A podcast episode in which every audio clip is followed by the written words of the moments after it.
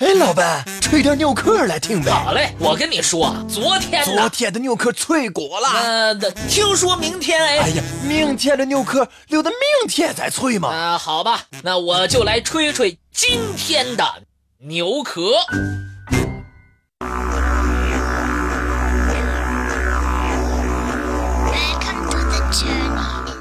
金字塔对大家来说也许并不陌生。可是，你知道在它附近与它齐名的亚历山大灯塔吗？历史典籍当中描绘的高耸入云的灯塔，也许只是个美丽的传说。灯塔究竟是在什么时候由什么人建造的？这却依然是未解之谜。公元前三百三十年，亚历山大大帝攻占了埃及，并且在尼罗河三角洲西北端，也就是地中海南岸，建立了一座以他的名字命名的城市。公元前三百二十三年，亚历山大去世之后，他的将领托勒密在埃及称王，把亚历山大城定为了首都。托勒密家族成为埃及最高统治者，在以后的一百年间，亚历山大城成了世界上最繁华的城市之一。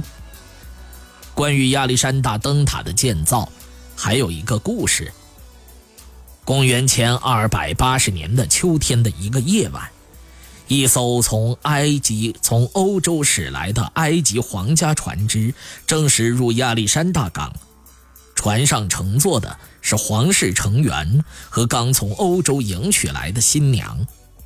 当时月黑风高，由于驾驶员看不清前方海面的情况，喜庆的船队触礁沉没了，船上的人员无一生还。这一事件让埃及朝野上下感到震惊。为了此类悲剧不再发生，很有必要修建一座导航灯塔。托勒密二世于是下令，导航灯塔要建在亚历山大港最大的港口入口处。希腊著名的建筑师索斯特拉特奉命设计，花了二十年时间，经过建设者的艰苦努力。一座灯塔屹立在法罗斯岛的东端，距岛岸七米处，为巨浪所冲刷的礁石上，它就是亚历山大法罗斯灯塔，简称亚历山大灯塔。这座灯塔采用巴比伦风格作为外观设计，内部由石灰石、花岗石。白大理石和青铜等高级材料修建而成，一百三十五米高的灯塔相当于四十层高的大厦。灯塔分为三层，底层是四角柱，中间一层是八角柱，最高一层是八根圆柱撑着一个圆形的顶，里面设有螺旋通道通向顶部。海神波塞冬的雕像被建在灯塔顶上，显得庄严而肃穆。灯塔设计更为奇特之处是一面巨大的镜子在第三层，它白天能反射日光，晚上反射巨大火盆当中点燃的灯火。据说，灯光能照射到五十六公里之外的海面。也有另外一种说法。是在这一面神秘的镜子当中，可以看到远处的船只。这到底是怎样设计的呢？恐怕永远都是一个难解之谜。在建成之后长达一千五百年的时间里，亚历山大灯塔一直在黑夜当中为水手们指引进港的路线。亚历山大灯塔建成之后。立即成为当时世界上建筑的奇迹，它被誉为亚历山大城的忠诚卫士，亚历山大城的王冠。然而，在公元十四世纪，不幸降临在亚历山大城。一场罕见的大地震袭击了这里，摇动的大地以疯狂的力量，瞬间就摧毁了亚历山大灯塔。这座古代世界的建筑奇迹，从此在地球上消失了。一直以来，因为没有关于灯塔的实物资料，人们开始怀疑：凭借两千多年前的生产技术，这样恢宏的建筑怎么可能被建得起来？这是不是人们的一种美好想象，或者说是民间的一个动人传说呢？一九九四年。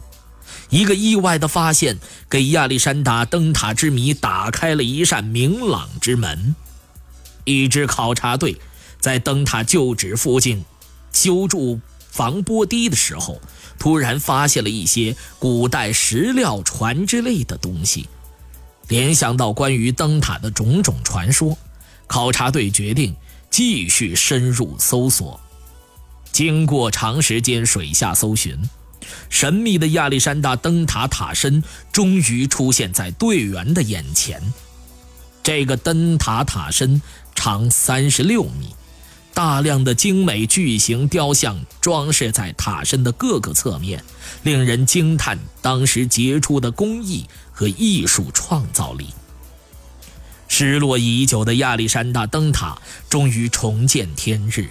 也彻底打消了长期以来人们对灯塔是否存在的疑虑。然而，就在灯塔建筑谜团刚刚有了一点眉目之时，新的问题又出现了。在这一次的发现和打捞中，还有新的发现和疑问。这就是，考察队不仅在海底发现了早于托勒密二世、年代更加久远的文物。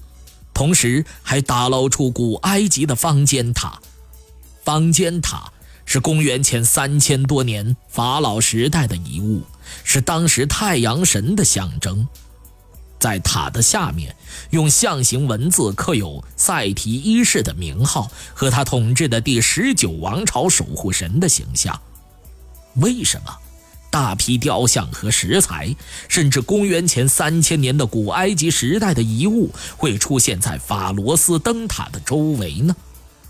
以前关于灯塔建筑的时间真的准确吗？于是有人提出新的说法，认为灯塔是古埃及人建造的；也有人认为灯塔是托勒密王朝所建。